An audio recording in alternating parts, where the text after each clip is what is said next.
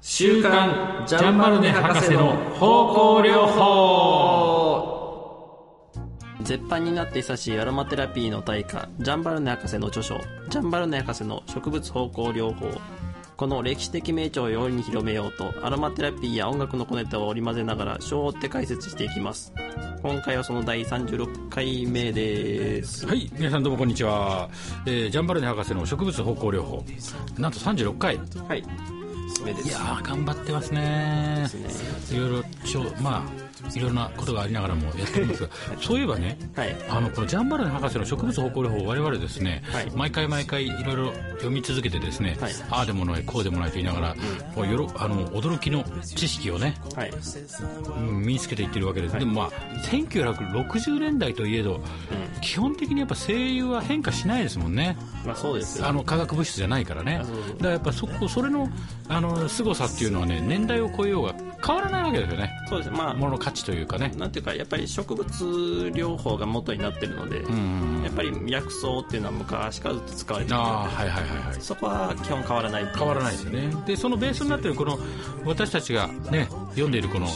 植物療法あの方向療法はですねジャンバル博士の植物ジャンバル博士の植物療法はいさすがにすごい本なので、い、やーこれはさすがにどっか再販してもいいんじゃないかと思ってあのあー再販 .com とかあるでしょあありますああいうところ人気あるらしいんですよおおーでしてもいいのになと思ってるんですけどどうやらはいできないいやできづらい非常に書く可能性としては低いあ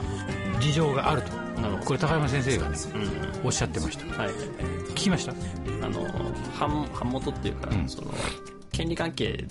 でそうそうそうそうそうってことですそようらしいですよねだからあのなジャンバルネさんの、うん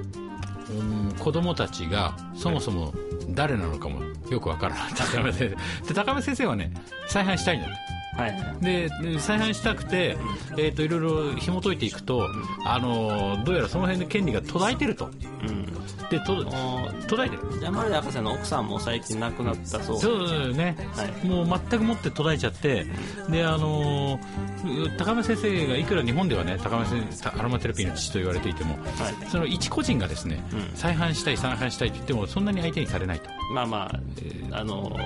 大企業というかうん情報元としてね、はいあの取りづらい、取れない、はい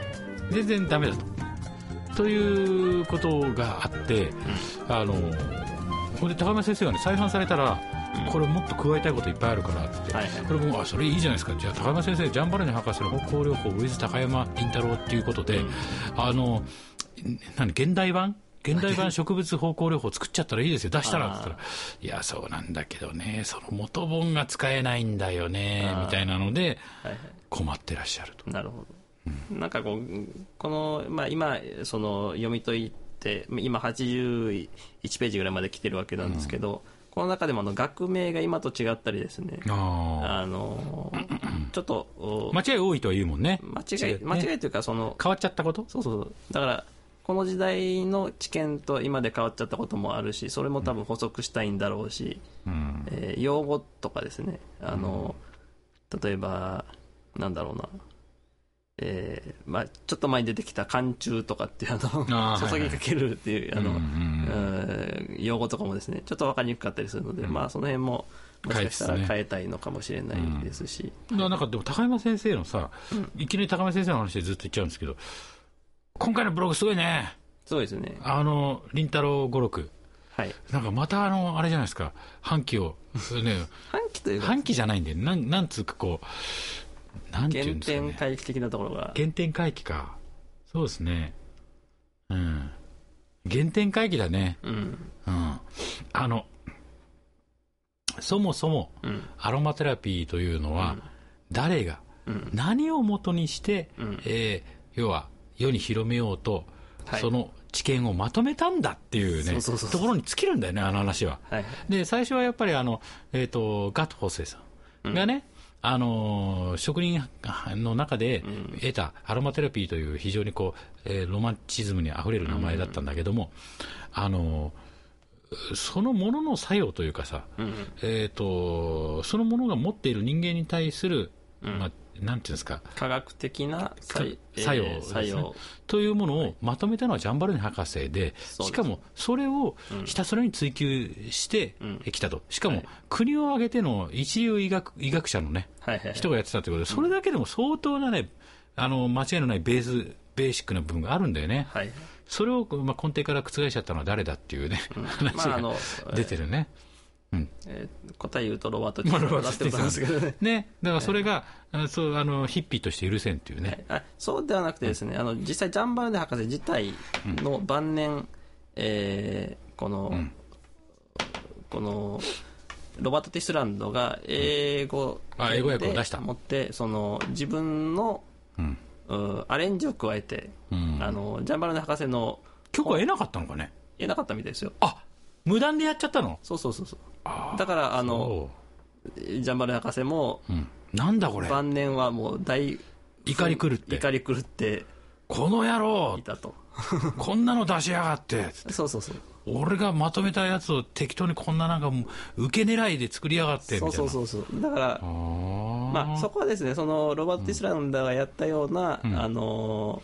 えー受けねまあ、対象に理解されやすい形のアレンジっていうのがあったおかげで、今のようにふる広まったっていうのは一面あるんですけど、うんまあ、やはりそれによってその、うんえーアロマテラピーがそのでも植物方向療法としての間口は狭くなったね。狭くなっちゃったっていうことで、んえーまあ、当時からジャンバル博士も憤慨をしていてでそれを翻訳した高宮先生も憤慨してるというで、田辺先生も自分のやったことに対して、いまだちょっと後悔自責の念が絶えないっていうね。はあの、うんえーこう皆さんどうぞ私をご批判くださいとね批判を甘じておきますというような内容でもね僕思うんですけど、高山先生にね、はいぜひ行っていただきたいと、今後やってあの、ぜひ進んでいただきたいのは、まあ、ご批判はいいですと、私いたしません、私ってそんな偉い、そんなそんな立場じゃございませんよ、私は。ですが、高山先生にではその、ぜひ植物方向療法というもののね、えー、と根本的なものを、えー皆さんに広める、啓蒙するっていうものをですね、ぜひ進んでいただきたいというのがね、まあ、ウェブとしてやってますけどね、はいはいたまにそういうこう怒りが怒りやじくじたる思いがバーって出ちゃうんだけどやっぱ高野先生だからこそそこはね、えーの言えるでそこだということをはっきりと断言できるうんものではないかなというふうに考えるんですよね。あの高山先生がたまに出すあのあの葵の御紋があるんですよねおう何それ誰のおかげでアロマテラピーあーを学べたと思ってんだと思ってんだこの葵の御紋が出てくると誰も何も言えないという確かにあなたがいないとっていうねそれだからその方向性をね、あの出す順番間違いだとか、あのよくおっしゃってますがね、いやそれはまあその時代背景があったでしょうとね、はい力関係やね、仕事としてやらなきゃいけない順番もあったでしょうと、だがそれを気づいてしまった人はやっぱりその道をね、あのえーしっかりあなんていうの皆さんに対して開示しなくてはいけない、広めていかな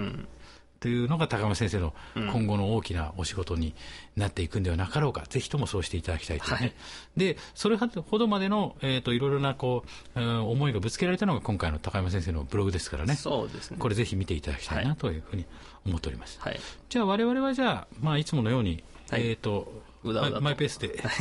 この、えー歴史的名著を紐解いていき紐たい。解いていくとえっ、と、81ページのですね、大体、えー、真ん中あた真りん中ぐらいからいきましょうかね人体は言葉の悪い意味で慣れてしまうことがないつまり時間が経つにつれて天然酵母のパンとかオリーブやひまわりの一番搾りの油とか有機栽培の野菜とか山の清清らかな空気とか肉体の清潔さとかのありがたみを人間の体は感じたなくなるとかそれに慣れっこになってしまうということはない、ん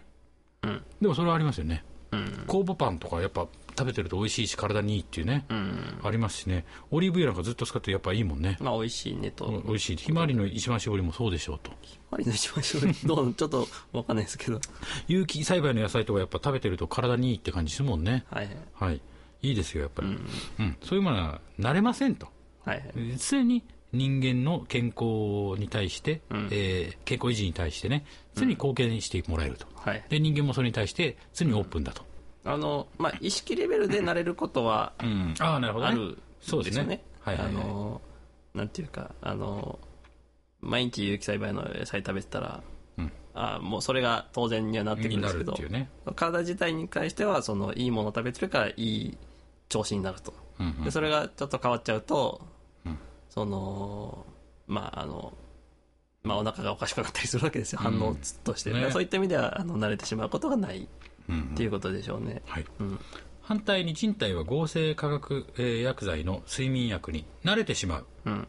習慣性と言われるものがあるうん夕食時に糖以上って何これ糖以上あの糖衣って書いてあるけどねあのえっ、と飲みやすくするために、うん薬剤の周りをこうあの糖糖糖分砂糖でくるんへだーよくあの甘いん錠剤とかあるじゃないですあか、子供用とか特あになるほどあんなやつですよ、えー糖以上を1錠服用したり、えー就寝時に座薬を1回使い始めたりする とすぐに糖以上など4錠から10錠、ん座薬ならさらに2つ3つと余計にきついねうん座薬って結構きついよそうなんですそれをグッと持つグッちょちょもう一個いくかっていう感じになる効かないニコさんこと、ねニコうんはい、うんもうちょっと、はいもう一発いこうもうきついですよ座薬で睡眠薬ってあるんですかあるんだねだからそういう時代だったんでしょうねこれねあー辛いですよで、えー余分に用いなければ同じだけの夜の眠りを得られなくなってしまうことがしばしばあるあでもこれ聞くよねああの睡眠薬一発でさ寝てたのに、いやーダメになっちゃったなっつって2個3個ってどんどん増えちゃうってねーはいうん聞きますようん、結局あのー新薬のあの作用基準がどうなってるかちょっとあんまり詳しくないんですけど、うん基本的に脳が興奮してるから眠れないって話なんで、うんそれをもっと根本原因を抑えない限りは多分あのうんおあの枝葉のところを押さえてるだけだったら、結局寝れないってことになってくるんでしょうね。うんうんこれでしばしばあるとうんすると今度はブランドを変えるああ、なるほどね、それも普通に流行普通流行に従って新しく売り出されたばかりのものを選ぶことになるあーあるよねこういうのねはい。新薬っつってねそれピッていっちゃえって、だからこうしてまた同じ経験が繰り返される、新薬って言って、そのそれまでより悪いもの出てくるわけがないじゃないですか基本的にだからそういうそういう意味ではその流行の最先端を走ってれば、あー安全というか効果が高いに違いないっていうトレンドはあるんでしょうねなるほどね新薬っていうね、うん、ある旧船主船のね、うん船の主が、家庭の問題と 金融問題とにくたびれ切って、辛いだろうね、どっちかですよ大体問題抱えるとしたら、お金がない、でも家庭は円満とかさあそれで家庭はボロボロ、でもボロ儲けとかさーなあ大体これ聞きますよね、あのエグゼクティブの人はボロ儲けで家庭ボロボロっていうのはこれよく聞きますあのもしくは家庭は円満金融ボロボロだけどうちはみんなで幸せっていうこういうのもよく聞きますね、貧乏だけどうちは幸せ、でも実際そうみたいよ、日本でねえなんだっけな年間所得が200万円以下だっけ300万円以下だっけ家族でこれか、うんえっ、ー、とね要はもううん1000万以上とかあさー一応両極端が幸せなんだってあー、なるほどうんで中間ぐらいでやってるとこって結構きついらしいどあーこっちにもいけないみたいっなちもいけないまあそれは良いとしてで金融問題とにくたびれきってこういった中毒に30年以上もかかってい たきついな30年以上座薬をもう3個4個3個4個 今日は2個今日は5個あ新しい座薬出た座薬もう一 発これ1個で効く、うんあでもあれ火曜日にはもう効かないとかさああそそこまではいかないかも、最近開発されたばかりの強力な睡眠薬を服用しても眠れず、疲れ切ってあるいあるあ疲れ切ってある田舎の女性のつつましいアドバイスを真に受けることにした、すると1週間のうちにオレンジの葉と花のブレンド芯材のおかげで再び眠れるようになったのであるうんああ はいはいでもね、これねあのアロマテラピーのね僕はあの眠れないって方が出るとやっぱりラベンダーっていうのをおすすめって話出るんですけどね、はいはいラベンダー違うよって、ね、話するんだけど、睡眠薬で、あの嫌だとか言ってた人って結構眠れるようになりまなりますよあコロッとコロッと、あの、やだ、睡眠薬飲みたくない、あ飲んでて、飲んでるけどやめたい、眠薬やめたい、睡眠薬やめたいって言ってる人が、ラベンダーを炊いたりとかさ、ホホバイト混ぜてラベンダー塗ってみたりとかさ、すると結構すんなり寝れたってね、あ話僕聞きます。あはいまあまあ睡眠導入剤でしょうね多う分、ん、だからその別に眠れるっていうよりさ、あれはあれですよね、そのえっ、と、えっ、と、鎮静あそうですいや筋肉もしそれ弛緩されるわけでしょ、うん鎮静されてさ、その筋肉のどっか緊張してこう寝られないとかっていうのがなくなって、リラックスしてこう、スカーッと眠りに入っていくっていうそうそうさそ、さまざまな侵害に反応うーするのに慣れた人体は、結局、不純で有害で毒性のあるあらゆるものに慣れてしまう、あーこれは一種の毒物免疫、なるほどね。しかし中毒というものはすべてたとえあからさまではなくとも常に一定の害をもたらす、うんうん麻痺する瞬間はなくなりえー組織がまだそれに逆らうことができ遅かれ早かれ表面的にはその化学物質の影響のもとにはもうないようになる慣れちゃうってことだよねうんないようになる、なるほどしかし体が防衛力を枯渇させると由々しい事故がやがて生じる、うんあまりに多くの危険な薬剤の処方は無駄なことが多々ある全く薬のない平和の状態を戻すことがしばしば必要であるとマズセル・ベローペローは書いている、なるほどねでも確かに薬漬けっていうのに慣れちゃうとね、あのーなかなかねこのマルセル・ペローって誰だとちょっと今調べてみるね、はいあのまあ一番わかりやすいのがアルコールでしょうねああーのアルコール中中毒っていうかその慣れちゃうと、うんよく麻酔が効かないっていうじゃないですかああはいはいはいはいはいあのそれこそあれレベルでもあの有々しい事故が 起こりかねないわけですよねなるほどね。松井ペロさんは出てこないですね。うんだから急に出てこられてもちょっとどういう背景の人か分かりませんが、はいまあそういうふうに書いていたと。はいはい人間は何にでもなれる。うん慣れるっていうのは、慣れ、あの、体が何、体勢を持っちゃうってことね。慣れちゃうっていうね。うんはい。あのー成功のせいじゃなくてね、ん慣れちゃう。人間は何にでもなれる。うんえー胃出血うんや血液障害を起こす場合を除いてアスピリンにさえも慣れてしまうものであると。はいアスピリンに対する耐性というものは非常なものなので、ある論者はアスピリンのこの特別な服用熱をアスピリン中毒症と名付けたほどほどである、アスピリン好きな人は好きだもんねそうなんですかボリボリボリボリボリボリボリボリ噛むみたいよの半分プラプラボンプラプあラー頭痛いプリプリプリアスピリンプリプリあーなるほどアメリカ合衆国では1億6000万人の人口、これ、1963年か4年の本ですからね、ですねの人口に対して、アスピリンの消費量は1日につき4000、4000、4200万錠、はいすごくないですね何これということは、1億6000で3倍、4倍ぐらいにすると、もう追いついちゃうね、まあ、し一人4、一人4日に1回ぐらいは飲んでるってことうん、すごいね、アスピ リン、みんな大好き。今もっとひどいあひどいのかなどう、うんアスピリンのしあの使用量減ってんのかな、どうなのまあこれ、今だとなんでもアスピリンでさ、はいあの何でも治せると思ってた時代があったのかもしれないね頭ああ痛でもなんでもボペボペボペってアスピリン、すげえなこれで、えーアスピリンの消費量というのは言い換えれば成人は1年間に平均1000錠のアスピリンを服用しているから、1000じゃない100錠100錠のアスピリンを3日に1回ですよほぼ、3日ちょい、そうですね3日ちょいまあに1回すごいなこれこの波ど外れの、えー使用は多分肝性肝臓の肝ねいや生理時のあるいはその他のうん原因から来る片頭痛が人々に誘発し、様々な種類の神経痛がげ激増していることや、人を極度に興奮させ、えー不安症その他のえー障害を引き起こす生活様式から説明がつけられるものとも、あーまあ、暗にアメリカ的、えーなんつうの、消費生活っていうのがアスピリンなしではこの頃は、えー耐え耐えられないみたいなことを暗に言ってんのかね、ジャンバル博士はね。産業革命以降の人間のこの、うんうんしビジネスその仕事環境っていうことでしょうね、なるほどそのねス。トレス社会みたいなそういうことですよね、でもなんか僕はスティーブン・キングっていうさ、あの作家が好きで好きで読んでたんですよ、昔よくね、な20代の頃、出てくるよ、登場人物やたらアスアスピリン飲む、あもう痛くて痛くて、はい片頭痛がするさ、アスピリンパクって飲んで治すとかさ、そういう感覚なの、片頭痛のとにかく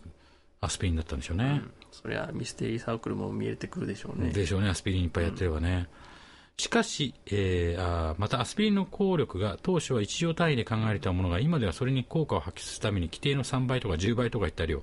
多くの場合薬瓶の半分も服することが必要になっていることも考えられるすごいなジョロジョロジョロって飲んじゃうこうなると、そうですね宇宙人とか見えてくるんで見しょえうねてくるでしょうね。私の患者のうちの何人かもやはりこのように2年の間に様々な錠剤を3000錠から6000錠も服用している。もう恐ろしい。なるほどえー、なるほど。この広大な市場に対して薬品メーカーも毒性性を競っている。メーカーは消費者に、それは様々な形の錠剤を提供する。三角、四角、丸。ね。四角いものもあり、ひし形もあり、小児用、小児用に動物の加工したものまであるえ。小児用はい、すごいですね。はい。じゃあ今日はここまではいにいたしたいと思います。まあ、要はそんなアスピリン、確かにそんな売れてりゃね、やっぱりこれはアスピリン市場に入ろうかっていう思うのが人情ですわな。でしょうね、じゃあ今日もじゃあ、最初にちょっと高山先生のお話ししましたが、それでは行きましょう。はい高山林太郎の林太郎語録よりピックアッはい、今日今回はですね、えー、りんたろごろくりサンダルウッドについてちょっと、あのーの話をちょっと取り上げたいと思います、プはい。サンダルウッドって嗅いだことありますかありますね。うんはいはいはい。あの、お香みたいなね、そうそうそ香うりのする。であれのサンダルウッドのもうあの名産地ということでですね、えインドのマイソール地方というはい。ところがあってもうここのサンダルウッドがあの、とても大変有名だったんですけど、夢だった。はい、うん。もう今はもうその採取制限あそういうのがかかってしまった。が、はい、あって、うんまあ、そこのおーき基本的に国有林になってるらしくてですね、そこからもう採取することはできない可能っていうことですで、なるほまあ、例えば個人的に庭に植わってるようなそういうサンダルウッドだったらもしかしたらそこから取ったものが流通してるかもしれないという話ではあるんですけどど農園とかね。うん、ただまあねそんなにないでしょうね。ただですね流通してるものの中にマイソールさんとかで書いてあるのあるわけですよねなぜなぜかけるのでしょうか。だからそこについては高山先生はこのそれはもう確実に偽物だと言って間違いないだろうなるほど。マイソールさんっていうのはもうそもそもないと今。そうですね、でまた、えーそこでのおーサンダルウッドが、えーえー大変上質だという話だったのを、うんまあ、同じ株をですねあのー中国の雲南の方に、まあ、インドから山越えたら雲南に行くわけですけど、行ったところに、えー植えたりしてもですねそこの、えー環境が違うのでうん。中身のやっぱ成分が違ったりですね香りが違ったりするということなんですねあー。うんなので、まあ、そういったものをうんうんマイソールから持ってきたものを元にしたその中国地方で育てたみたいなのがあって表記上はマイソールさんみたいになってたりするかもしれないっていうわけなんですけど、うんうんまあ、それでもお例えばですね高山先生が挙げてる例がじゃあ京京野菜をうんうん関東に持って行って植えてうんうん同じ味になるかとうんうんうんいうわけなんですよねうんうんうんそれはもう京野菜ならではのその土地であり栽培方法であったりなりでその京野菜のその特徴が出るわけなんでうんあの同じものをあの別の場所にただ植え替えただけではその全く再現性がないということなんですねでまたこのサンダルウッド自体っていうのが、まあ、そういったところで中国産であったりっていうのが市場に出回ってるわけなんですけれども、えーそれに対してもやっぱ採取量がある程度限られてるのでうん混ぜ物がどんどんされて水増しされているというところがあるので気をつけた方がいいということなんですね今サンダルウッドでそういう信用を受ける産地っていうのはあるんでしょうかね、高山先生的にはないだろうという、もう絶滅状態に近いんじゃないかはいと、、ただあのーあのーえー AOF の、えーエアーオブフレグランスの山口さんの話ですとあのーまあそれなりに信頼のおけるサンダルウッドはあるんじゃないかというあーご意見をいただいたんですけども、なるほど、まあ、そこはあのやっぱりスタンダードの見解がないっていうことなんですよねうーんなるほどね、今ちょっと難しい声優になってしまったってことですね、そうそう扱いが。たわだかありましたの人気がある声優なのでうん構成品がたくさん出回ってるのですが、もう皆さんが嗅いでるサンダルウッドはもしかするとサンダルウッドそれ自体の香りじゃない可能性が非常に高いっていうわけなんですよもうそういう今の、まあ、最終事情があるからね、そうそうそなるほうどでまたあのアミリス油っていううんうーものがあるんですけどうんウエストインディアンサンダルウッドとして、う名前が、えーちょっとごまかしておー流通してる場合もある。また、それも気をつけないといけない。なるほこれ名前似てるけど全く別物だっていうことなんですよね。えーなので、どサンダルウッドって結構大変だね今ね、そうですね。うんで、だからサンダルウッドがあの効果効能があってさそれを期待してさお肌に塗ってようものなら結 構そんなものないないよっていう話だよねそうそうそう。効果なんかないよそうそうそうそう。なるほどねうん。わかりましたうん。じゃあまた次回にいたしましょうか、はい、また来週。